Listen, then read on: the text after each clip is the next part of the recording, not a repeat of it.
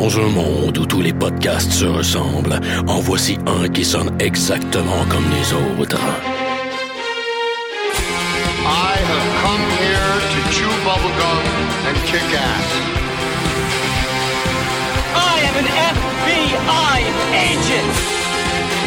Le dernier des podcasts, mettant en vedette Maxime Paiement et Éric Lafontaine.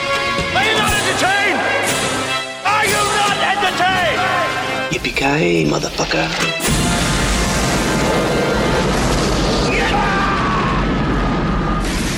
Bienvenue au dernier des podcasts, le Jack Bauer de la balado diffusion au Québec. Euh, Je, Éric Lafontaine, podcast sous l'influence de rien prend tout.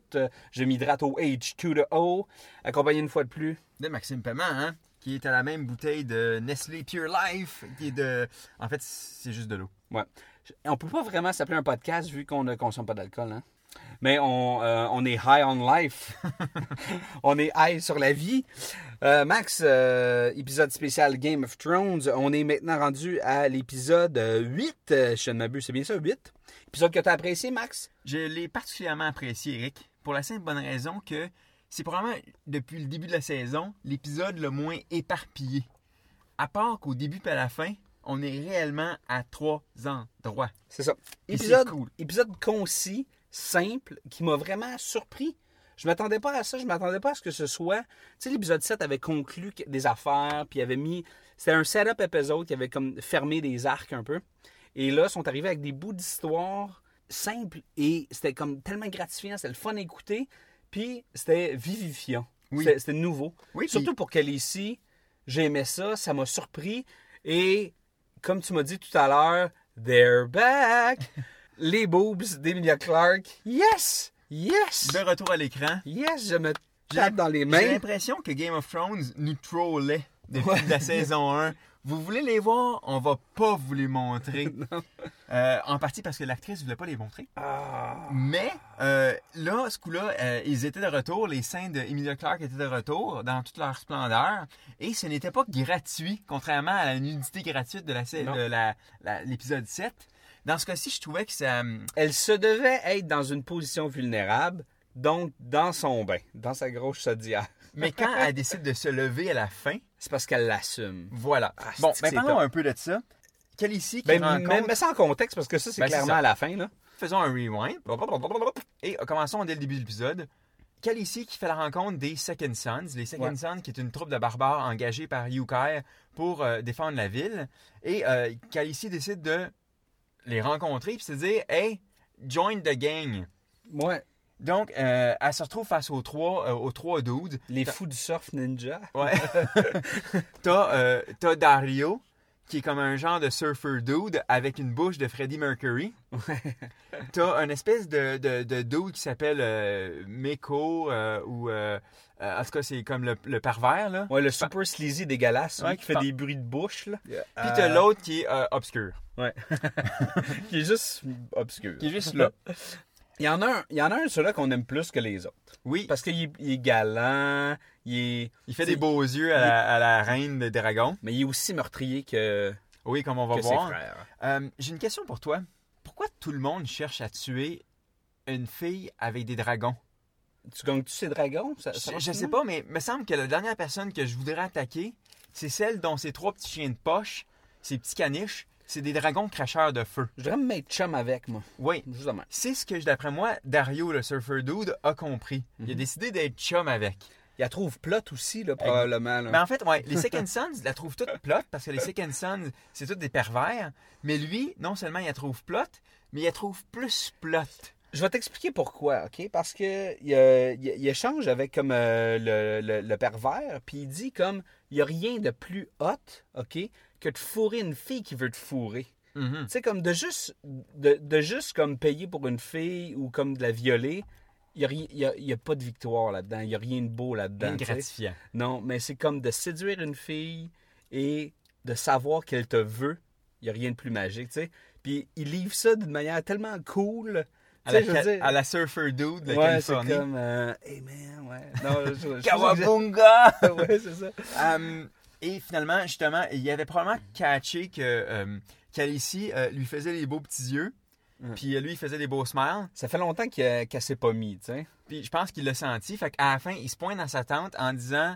euh, il se déguise, là, en, Ouais, en on, sent qu'il va faire un hit, là. On, on s'attend à ce qu'il aille la tuer, ou ainsi de suite, là. Donc, Parce qu'il s'était fait demander par les Second Sons d'aller la tuer. Puis c'est lui qui avait perdu. Voilà. Ah. Et au contraire, il se pointe avec, euh, à la tente avec euh, les têtes des Second Sons, ben, du moins des Ouais. deux chefs. L'assassin surprend sa cible dans son bain, dans une position purement vulnérable. Et finalement, c'est ça, c'est drop les têtes. Moi, j'ai été surpris. Moi, je m'y attendais pas. Toi, tu lis tous les spoilers sur Internet si tu y attendais, probablement. Yes. Moi, j'ai adoré ça. Mais néanmoins, c'était payé, oui, c'était c'est cool. Puis, d'un, ça a payé pour tous les spectateurs qui euh, Oui. on a eu droit au retour de, de- des, des dix saints de Emilia Clarke. Et en même temps, Mm. elle, elle s'est gagné un nouveau lieutenant qui s'est mis à genoux devant elle, devant ses seins. You have my sword, bla bla bla bla bla. I want your cunt. Et Ah, tout le tralala. Ce qui, d'après moi, va vraiment rendre jaloux encore plus euh, Jorah euh, Mormon, son, son lieutenant, qui est euh, fou d'amoureux d'elle. Qui lui aussi euh, pense à elle dans sa petite tente. Lorsqu'il dort sur la tente. Oui. Une expression française pour dire que quand t'es bandé puis tu couches. ça fait tes draps font de tente. Voilà, c'est ça. Je- On je- mérite notre tag explicite euh, aujourd'hui. Oh oui, des- au même titre que Game of Thrones aussi, Euh, le oui, militaire. absolument, parce que c'était hashtag top auréole. Je veux juste finir une, euh, par une observation sur Yukai euh, et les Free Cities. Je suis incapable de prononcer les noms des gens qui habitent là. Je vais donner des exemples. Grazdan Mo Eraz. À tes souhaits. Prendal na. Puis avec des, plein de Z, puis de N, puis de H.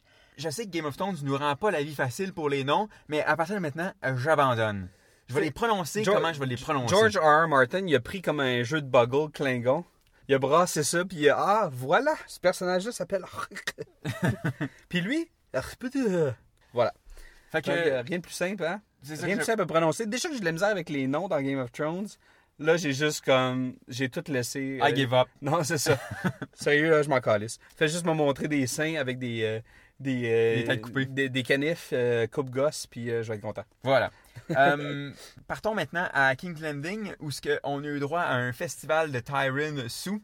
Ça, ça, c'est hot. Tu sais, là, de la grosse bourgeoisie, puis juste comme des, des aventures de famille, puis des, des trucs complètement décadents. Puis un mariage. Il n'y a, Oui. a rien qui symbolise plus Ouais. tout ce que tu viens de me dire par un mariage. C'était probablement le- le- l'arc le, plus sitcom de tout l'épisode, ça faisait longtemps qu'on n'avait pas vu, tu sais. Et quelle performance de Peter Dinklage. Ouais.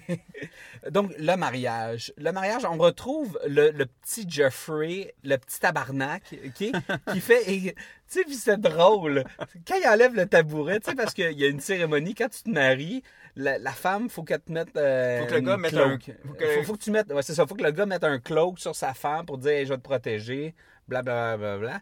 Puis lui, il est tout petit, puis elle est quand même grande, OK? Une adolescente d'à peu près euh, 5 pieds 8, 5 pieds 9, 5 pieds 10. Et puis il y a comme un tabouret qui était prêt pour la cérémonie. Et Jeffrey, comme vous vous rappelez, tu sais, comme donne la main de, de, de, de Sensei à, à, à son mononcle, tu sais. Puis il ramasse le tabouret en descendant. Avec un petit Puis là, il est crampé, puis je m'excuse, mais tout le monde de la cour est crampé aussi, tu sais. C'est comment c'est le roi, tu sais, on va suivre sa joke. Écœurant, j'ai aimé ça, puis tu sais, c'était- pratiquement satirique, tu sais. Je disais Ouais. sitcom, mais justement à cause de ça, tu sais. Puis ça plaçait la table pour ce qui allait s'en venir éventuellement Ouais, au mariage. On se retrouve à la cérémonie mari- euh, après le mariage au banquet. Tyron qui, qui a tellement pas envie de marier Sansa, qui est absolument euh, pacté. Oui, puis elle, elle est comme. Tu sais, elle dit Oh yes, yes. Elle a rien à dire, là, tu sais. Elle est juste là, puis elle a l'air awkward comme d'habitude. Puis elle est tellement déprimée. Ah Elle, tout son univers, elle est arrivée à King's Landing dans la saison 1. Elle s'en allait marier un Le roi. le roi, un prince, son Même si- prince charmant. Même si c'est un tabarnak, on s'en calisse, tu sais. Elle allait marier un autre. Puis là, après ça, elle allait marier quelqu'un d'autre, un autre noble, tu sais. un autre noble gay, mais ce qu'elle savait pas, puis c'était le, le Flower Knight, euh, il était Elle, donc elle beau. connaît rien de rien, tu sais. Au pire, Elle connaît même pas le sexe. avait son rêve de princesse, au moins. Et là, euh, coup de théâtre, c'est comme la pire affaire, c'est un nain. Puis il y a de l'expérience. Apparemment, oui. euh, Marge prend la peine d'y expliquer que c'est pas si pire que ça, euh, jeune demoiselle. Le nain, il est peut-être un nain, mais apparemment, il a un gros chaff puis il sait Ouais. s'en servir. Puis elle, euh, qui comprend rien au sexe, elle fait comme What? Puis, euh, ouais, c'est ça, dans l'épisode 7, puis elle se fait dire comme Qui, qui t'a appris tous ces détails-là? Est-ce que c'est ta mère? Puis là, Marge qui fait comme Oui, oui, c'est c'est ma ma mère. Oh boy. En tout cas, bref, à part de loin. Oui, Fait- absolument. On se retrouve au que- banquet. Euh, Tyron, il est sous. Puis là, euh, le petit tabarnak qui décide encore de faire son petit tabarnak, qui décide d'aller. Euh, Allez consommer ce mariage Puis là- Puis là, euh, Tyron qui se fâche, qui plante un couteau sur la table, qui dit Si tu veux pas aller fourrer ta femme avec un pénis de bois, ferme ta gueule. Ouais. Puis là, il a vraiment l'air pisse. Puis soudainement, il a pas l'air sous, pantoute. Non, c'est ça. What did you say?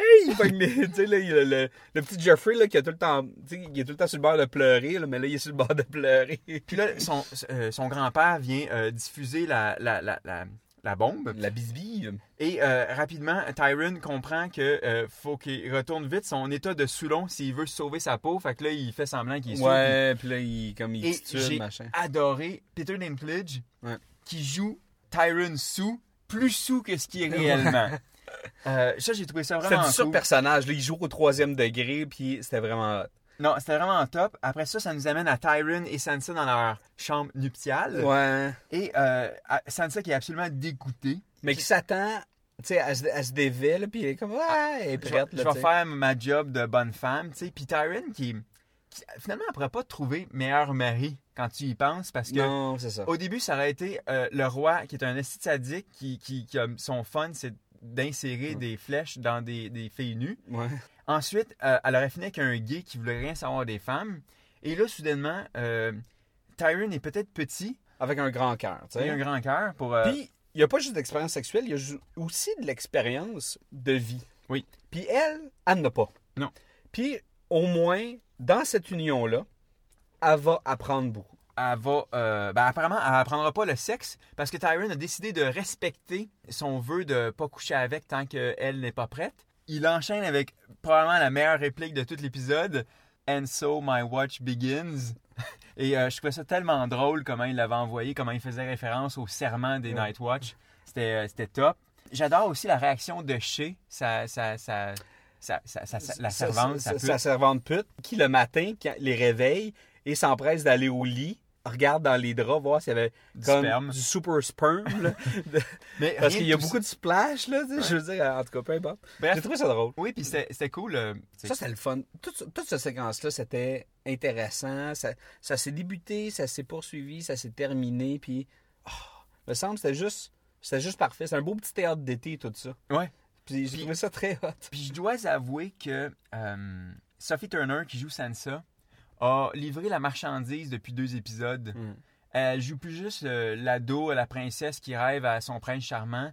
Euh, il commence à avoir euh, des, des couches, des, des layers à son, à son rôle et à son jeu. Ouais. Et euh, de la voir comme lentement voir ses illusions se briser, c'était assez bien, euh, bien exécuté. J'ai vraiment apprécié. Euh, ensuite, j'ai envie qu'on parle de Dragonstone. Oui. Gentry et Mélissandre. Le retour de la nudité gratuite. Mélissandre qui, euh, qui décide de se. Elle, elle est assez cute, elle. La petite rouquine avec ses cheveux rouges et ses petits seins. euh, Perky, hein, Perky, ouais. pointu. euh, qui décide de, de- de- de séduire l'agneau avant de, l'abattre. Ben, c'est ça. En fait, elle, Mélissandre, euh, est allée chercher le Bastard King. Fait que son but, c'était d'avoir le, le sang du roi, tu sais. Ouais. Pour faire des expériences de magie, God of Light, machin, machin. Quoi de mieux que de commencer, genre, en, en- en réchauffant son sang, si tu veux? Fait que ça commence comme avec comme du, du boobiness, puis du, euh, du frottage, et ainsi de suite, avec du bon dry humping. Et fina- finalement, finit par l'attacher au lit, ce qui peut être presque sexy. Puis là, tu vois qu'il est un peu inquiet. Ouais. Puis s'il avait déjà vu Basic Instinct, il serait hyper inquiet parce que d'un coup qu'elle reach pour un pic à glace. Euh, mais c'est pas un pic à glace, ça, pour Non, lequel elle reach. Non, euh, c'est pour un paquet de sangsues. Puis elle met pas juste les sangsues sur son chest, elle met aussi une sangsue de son shaft. Oui. Elle met la sangsue de shaft. Euh, elle fait ça parce que en fait, à la base, elle voulait euh, carrément le saigner. Mais j'ai l'impression que euh, Stannis est intervenu parce que euh, on, a Faut eu, pas le tuer. C'est Non, c'est ça. On a Il y a eu- une importance. on a eu une cool scène entre Stannis et Davos. Davos qu'on avait vu très peu de- dernièrement. Puis ce que ça me dit, toutes ces scènes-là, ça me fait croire que Stannis a peut-être un réel potentiel comme personnage pour lequel je suis capable de m'attacher à. Un peu comme euh, Jamie. Ouais. Jamie, au début, comme on l'a souvent dit, on s'en crissait. On, le- on- on le trouvait pratiquement accessoire, saison 1, tu sais. Ouais. Ouais, il était juste là, c'est lui qui faut sa sœur, it. C'est ça. C'est le gars Et- qui l'a poussé là. Là, on le sait, c'est- lui, le, le- le- je trouve, le, le joueur le plus utile de la saison 3. Mais j'ai l'impression que Stannis, justement, si on commence à, à nous donner un peu de viande, on pourrait avoir le même euh, cheminement envers ce personnage-là parce qu'il y a une, une importance assez capitale à toute cette histoire-là. Euh, et finalement, Oui. concluons l'épisode euh, par la scène, euh, la dernière scène de l'épisode, Là où euh, on retrouve Sam euh, dans le nord, avec sa Avec- bonne femme. avec sa bonne femme, puis son petit qui est pas à lui. Moi, j'ai aimé ça. Moi, moi, moi, j'ai trouvé une que cool c'était- scène pour finir l'épisode. C'est une bonne fin d'épisode. Je, je- je le trouve un peu niaiseux, ce personnage-là. Je veux dire, il, il- il est trop, il est trop cave. Il, il est trop malhabile. Il est trop, il est trop clumsy. Il me fait chier un peu, OK? Mais il, il a, il a un grand cœur. Il a une belle bonté. Fait que là, il- en tout cas, pour faire une histoire courte, ils se retrouvent comme dans un, dans un, dans, dans- dans un Un vieux shack. champ. Là, il y a un arbre avec une face. Puis, ah, OK, bon, en tout cas, peu importe. Je pensais que l'arbre allait, se mettre à parler à un moment donné. Non. il n'a jamais parlé. Non, ces arbres-là, ils servent pas à parler. Puis là, euh, faire une longue, euh, long story short, ils se font attaquer par un zombie. Je sais pas, moi, si. euh, je, je sais qu'ils ils ont besoin d'un gîte parce qu'il fait fret. Mais en même temps, je sais pas si je cho- choisirais un gîte à côté d'un arbre avec une face et des millions de corbeaux qui te regardent. C'est un peu stressant, C'est un peu stressant. Et comme de fait, les corbeaux euh, qui annoncent un malheur, Ben, c'est ça, il était là pour annoncer que. le White Walker s'en venait, qui était, je crois, je pense, je peux me tromper, mais physiquement il ressemblait au White Walker qui avait vu Sam à la fin de, la saison 2. Tu te souviens, celui qui était sur son Ouais. cheval? En tout cas, il ressemblait étrangement. Puis le White Walker décide de s'attaquer à l'enfant. Puis Sam, euh, comme tu as dit, qui est, qui est depuis le début euh, clumsy et inutile, enfin, il fait quelque chose d'utile.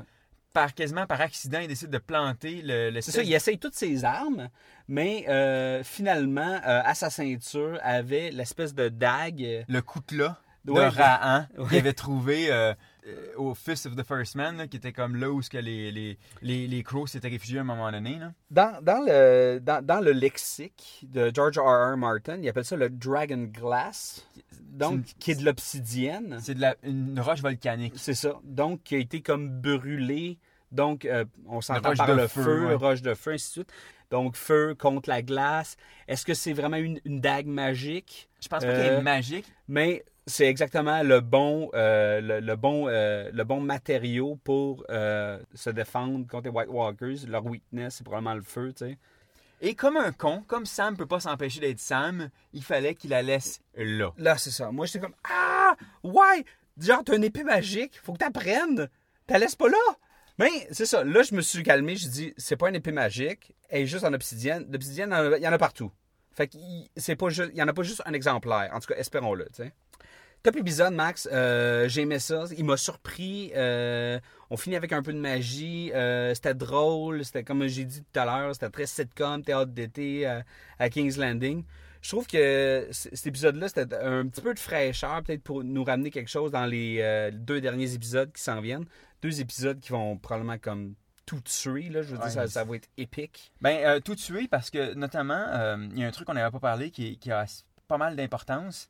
Quand, quand euh, Mélissandre euh, prend les petites sangsues puis les place euh, sur le grill, euh, elle fait venir Stanis, puis Stanis, il est comme, prononce trois noms, là, de, j'imagine, de trois personnes que tu détestes. Fait que j'ai l'impression que la... They are the targets. Ouais, j'ai l'impression que les deux derniers épisodes vont, vont, vont, vont être riches en rebondissements. Donc, ça promet, ça promet pour épisode 9 et épisode 10 euh, de Game of Thrones, ce qui va terminer ce recap de la saison 3.